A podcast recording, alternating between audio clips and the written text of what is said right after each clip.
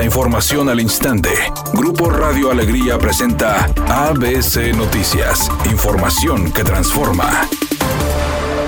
El secretario de Medio Ambiente, Alfonso Martínez, informó que se interpuso una nueva denuncia penal ante la Fiscalía General de la República por el segundo incendio forestal en la Sierra de Santiago, ocurrido presuntamente por un acto humano, indicando que se han consumido 1.300 hectáreas a causa del incendio que comenzó el pasado jueves, cerca de la comunidad de Potrero Redondo. Además, aclaró que las personas que resulten responsables por el incendio forestal podrían ir a la cárcel, recordando la modificación del decreto que establece zonas de veda para el uso de fuego.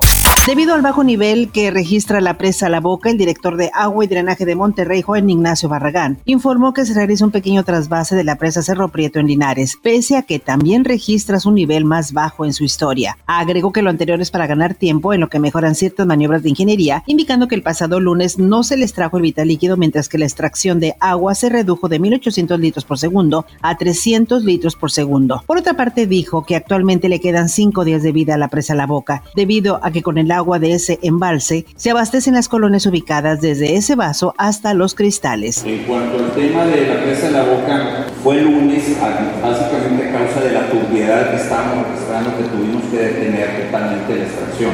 Estamos sacándole bien poquito agua, realmente nada más para surtir unas cuantas colonias, que son estas colonias del sur de Monterrey, y vamos incluso a hacer un pequeño trasvase de Cerro Prieto para podernos preparar con temas de ingeniería que implica el invertir el flujo de agua en vez de que sea de la boca.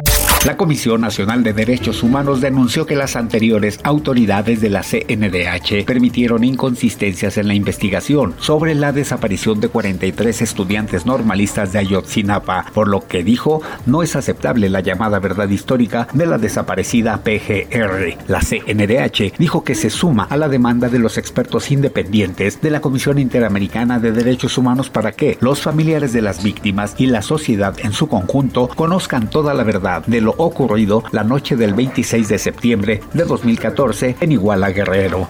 Editorial ABC con Eduardo Garza. Otra vez un incendio en un corralón de garaje y talleres. Más de 100 vehículos dañados. No es la primera vez que pasa. Garaje y talleres no garantiza la seguridad de los automóviles retenidos. Garaje y talleres ha monopolizado el servicio de grúas en toda el área metropolitana. Todos los municipios llevan años dándoles la concesión exclusiva a garaje y talleres para el arrastre de vehículos y cobro de pensión por día a los automóviles detenidos por infracción de tránsito. Así están las cosas reales en garaje y talleres. ABC Deportes informa, el próximo balón para el Mundial se le va a conocer como Al Rila, que quiere decir el viaje. Un balón en tonos azules, con algo de rojo, obviamente una pelota blanca. Se une a esa colección de balones históricos como el Brazuca, que fue en Brasil, como el Telstar, que fue en Rusia, como el Jabulani que fue en Sudáfrica, y así los balones tenido denominaciones históricas, muchos recuerdos de lo que han sido goles maravillosos.